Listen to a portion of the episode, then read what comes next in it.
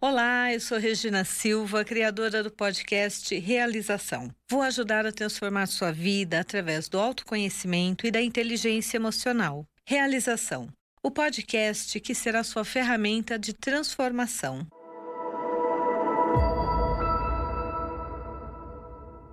E hoje nós vamos falar sobre deusas e autoabandono. E como o autoabandono, ele na verdade influencia a nossa vida, o nosso sentimento de realização ou de fracasso. E por que que historicamente nós nos auto-abandonamos. Eu acredito profundamente que todas as pessoas, homens e mulheres, em algum momento da vida vão realizar o autoabandono ou já realizaram. O que significa isso?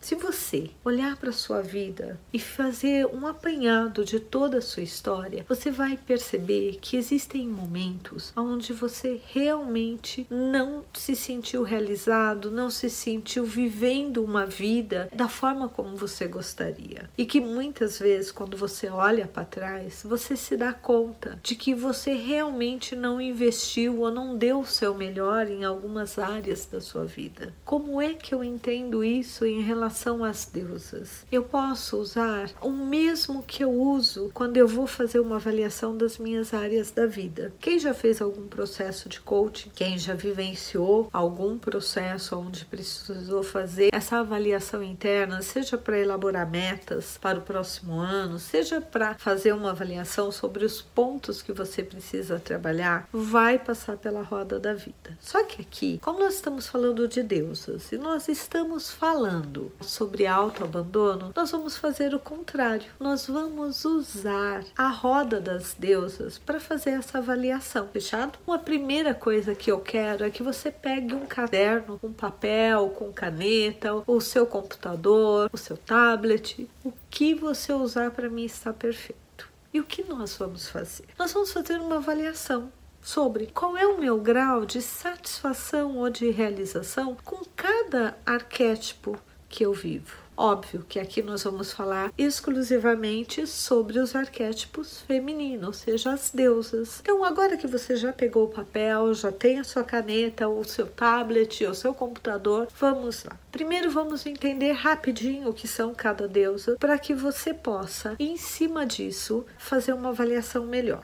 Então, primeiro, a primeira deusa que nós vamos falar, o primeiro arquétipo, é a Deméter. Quem é a Deméter? A Deméter, ela é a nossa deusa da maternidade. Ela que nos faz enlouquecer, ela que nos faz querer literalmente ter um filho, é ela que nos traz aquele sentimento de que se eu não tiver um filho, minha vida não tem sentido. Ela que nos faz sonhar cada vez que vemos um bebezinho, nosso coração até se abre mais e nós falamos: ai, que lindo, que fofo. Ai, como ter um bebê é maravilhoso. É ela que nos faz sonhar com a questão da maternidade, ela que se encanta com a maternidade. Ou como dizia uma amiga minha, até tal idade eu nunca pensei em ser mãe e de repente passar em frente a uma loja de roupas de bebê já me fazia chorar. Por quê? Ela é o nosso lado que é focado em relações familiares, mas familiares para ela significa ter filhos, criar filhos, gestar filhos. Esse é o nosso arquétipo da deusa Deméter.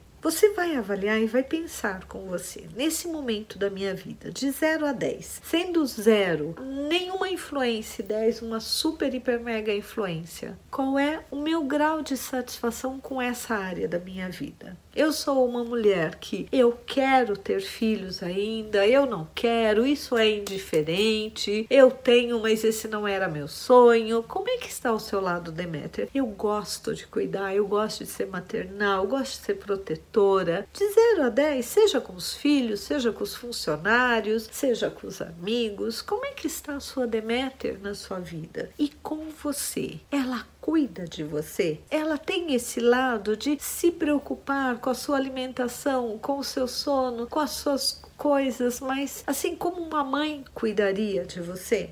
Por exemplo, se eu for fazer com você, eu te diria que hoje a minha experiência com a Deméter é ótima. Eu tenho uma sobrinha que um irmão e uma cunhada incrível, porque uma vez por semana ela fica comigo, então isso me possibilita viver a minha Deméter cuidando, dando suporte. E ao mesmo tempo, esse ano foi um ano que eu me propus a viver mais a minha Deméter. Então, se você me perguntasse de 0 a 10, qual é o teu grau aí de satisfação, de realização com a tua Deméter? Eu diria, olha, eu diria 7,5 a 8. Eu realmente, eu tenho cuidado mais de mim, eu tenho me preocupado com uma comida mais natural natural, eu tenho me preocupado em fazer um cardápio, eu tenho me preocupado em cumprir o meu cardápio. Então isso daí me dá o quê? Isso me dá um prazer em vivenciar essa Deméter no meu dia a dia. A nossa segunda deusa é ou a Coré ou a Perséfone tá? Então vamos relembrando. A Coré é quando nós ainda somos aquela mulher jovem que nós precisamos da mãe, nós precisamos, às vezes, nós substituímos a mãe por um marido, por uma esposa, por alguém que vai, por uma parceira ou parceiro e que vai nos dar suporte, mas de certa forma nós vamos ter uma certa dependência. Eu até quero independência, mas eu não vou buscar pela independência. Quando nós nos permitimos assumir o nosso poder, é quando nós realmente crescemos, é quando nós realmente olhamos para a vida e falamos, gente, eu tenho poder, eu, eu realmente me banco. Eu quero, eu sou criativa, eu sou intuitiva, eu sou mediúnica, eu sou esotérica e eu realmente banco ser quem eu sou. A Perséfone é aquele nosso lado que lida com a nossa espiritualidade e não é com a religião, é muito importante isso, é a espiritualidade, essa conexão espiritual. É o nosso lado que quer meditar, é o nosso lado que quer às vezes, rezar, é o nosso lado que quer essas experiências mais místicas, mais esotéricas, essas experiências espirituais. É o que nos leva a desenvolver, às vezes, nossa mediunidade, às vezes, nossa intuição, às vezes, a querer participar de uma leitura de tarô, de aura. Ou seja, ele é esse nosso lado que nós vamos chamar aqui de espiritual. Então, de 0 a 10, o quanto ela está atuando na sua vida, o quanto você sente que efetivamente ela se coloca na sua vida. Por exemplo, eu diria para vocês que nesse quesito, a minha Persephone, ela atuaria entre 8 a 9 na minha vida. É, é, depois dos 40, essa foi uma área muito resolvida, onde eu abracei esse meu aspecto, onde eu realmente me senti integrada com a Persephone, eu comecei a respeitar. Isso me ajudou muito no meu trabalho, porque aumentou a minha intuição, a minha percepção das pequenas coisinhas, aquelas sensibilidades que nos ajudam a olhar para alguém falar: você tá bem, tá precisando de alguma coisa, acolher a dor do outro, permitir ouvir, permitir realmente entrar numa empatia maior. Eu diria que essa é uma das que eu tenho mais atuante na minha vida. A nossa terceira deusa é a Hera. Enquanto a Deméter ela o foco dela é a relação com filhos ou com pessoas que ela realmente possa cuidar e ajudar a se desenvolver. E a Perséfone, ela tem mais essa relação com a espiritualidade. A Hera, ela vai ter essa relação com o casamento. Ela precisa estar casada, ela precisa se sentir casada. Ela precisa vivenciar o casamento. Tá? Se você me perguntar, lembre-se que a era também tem o lado do poder pessoal. É toda mulher poderosa tem uma era forte. Porém, para essa era se sentir totalmente poderosa, ela tem que se sentir casada e casada não é com o trabalho, é com um parceiro ou uma parceira. Uma era, ela não tem o aspecto da Atena. Ela precisa estar para se sentir inteira, para se sentir completa, ela precisa estar casada. Ela pode ser uma mulher poderosa que não tenha necessidade de um casamento, mas para ela estar inteira, ela precisa ter um casamento ou estar casada ou estar caminhando para um casamento, ok? Nesse quesito, se eu for avaliar a minha era, eu diria que o poder poder pessoal, sim, super legal, eu lido bem com ele, eu preciso, ele vem. Mas a questão do casamento, eu não tenho essa necessidade de literalmente estar casada. Eu gostaria, mas não é o enfoque da minha vida. Então eu diria que ela participa da minha vida entre quatro ou cinco nesse quesito, ok? Vamos lá para nós avaliarmos agora como é que está a nossa Afrodite? A Afrodite, por outro lado, é aquele nosso arquétipo que o foco dela é, é o relacionamento afetivo, é o amor. Ela quer viver a paixão, ela quer se empolgar, ela quer se sentir sedutora, ela quer se sentir viva, ela quer se sentir como uma mulher inteira, aquela mulher que realmente ela é a mulher que te encanta, que te seduz, se nós formos pensar nela, eu diria que eu tenho uma relação boa com a minha Afrodite. Eu sei que ela existe, eu sei que ela está aqui. Acho que ela atua de uma forma tão, talvez de todas as minhas deusas seja uma que tem uma atuação onde ela já faz tanto parte de mim que eu nem me dou conta dela tão fortemente quanto talvez os outros é a minha percepção. Eu diria que a minha relação com ela, ela não me deixa abandoná-la. Eu diria isso. Eu colocaria aí um 7,5. Vocês estão vendo que eu estou fazendo uma avaliação. Agora vamos para nossa Atena. Quem é Atena? Atena é aquela aquele arquétipo, aquela deusa que ela nos traz a necessidade de conhecimento, a necessidade de estar envolvida com tudo que é novo. Essa semana eu fiz uma sessão e meu cliente me dizia: "Se eu eu tivesse todo o dinheiro do mundo, a minha casa seria entulhada de tudo que tá saindo novo. Eu teria uns 10 fones de ouvido, porque um é desse jeito, outro é daquele. Por que, que eu compraria? Porque saiu um novo. E eu adoro novidade. Eu quero me envolver com isso. E eu pensei, eu falei, gente, eu acho que eu não compraria tudo isso, mas eu faria todos os cursos, eu participaria de diversas, como chama? Diversas pequenas empresas, startups. Eu acho isso muito legal. Poxa, isso pode desenvolver aquilo. Ou seja, esse lado é muito forte. Por um lado, olha que interessante, né? Atena, ela gosta de ser casada, mas não é o foco da relação. Enquanto a Afrodite precisa viver a paixão, a Atena ela precisa viver um relacionamento com um homem que estimule ela, que ajude ela a pensar, que compartilhe, que divida, que ajude ela a tomar decisões. Ela é muito mais mental do que coração, como a Afrodite é. E eu acho que isso daí é uma coisa interessante, que toda mulher que tem uma Atena forte forte, ela tem uma sede, uma ânsia de conhecimento muito grande. Se eu fosse avaliar ela, eu diria que ela é uma das que funcionam super forte, tá ali brigando com a minha Perséfone entre 8,5 a 9.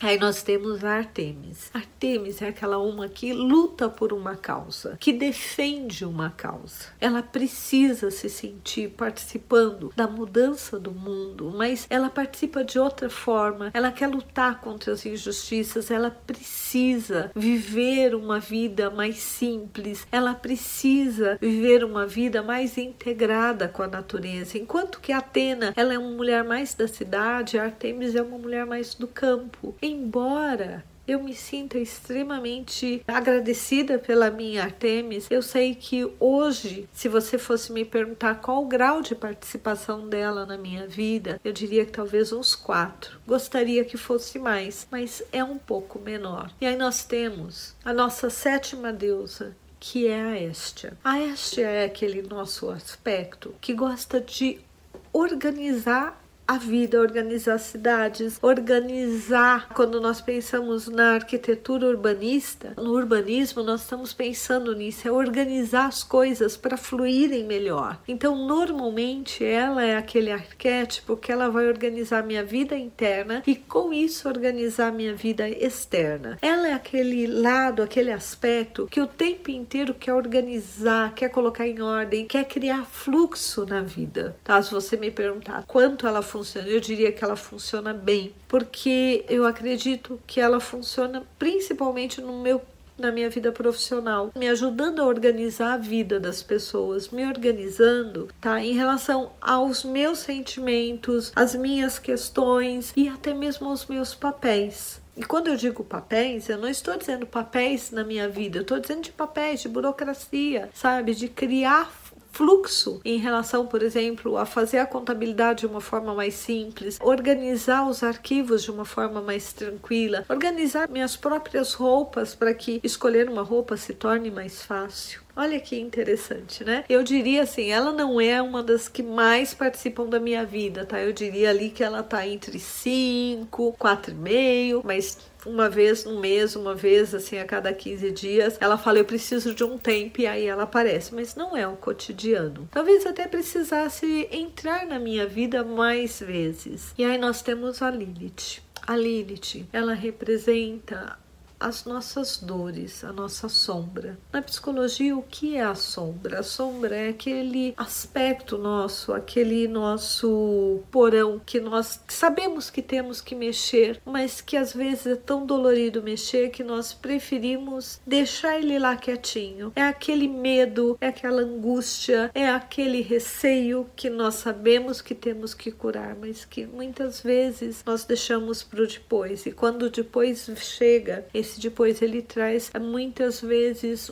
uma ação ou um reflexo na nossa vida que nós não conseguimos lidar e vamos buscar ajuda. Por exemplo, hoje nós estamos vendo uma dor que eu percebo que tem acompanhado muito as mulheres, é a dor de não dar conta, é a dor de sentir que independente de tudo que ela faz, ela ainda não consegue dar conta de tudo, ou seja, satisfazer as exigências dos outros. É a dor de se achar impotente, incapaz, é a dor de se sentir às vezes ferida e não ter um espaço para olhar para essa dor. Eu diria que nos últimos 30 anos a Lilith foi uma das deusas que eu mais trabalhei. Eu trabalhei ela por quê? Porque ao me trabalhar eu consigo trabalhar o outro. Então, quanto mais curada a minha Lilith se torna, mais eu consigo ajudar na cura das outras mulheres. Então ela é uma das deusas que hoje eu tenho olhado pouco, porque olhei tanto que às vezes eu penso e digo, bom, eu preciso aprofundar que dor. E aquele ano eu trabalho só aquela dor, só aquela dor, só aquela dor. É um hábito, mas você tem que entender que isso faz parte pela minha carreira e a minha profissão. Você precisa avaliar você, porque possivelmente você não tem como carreira essa questão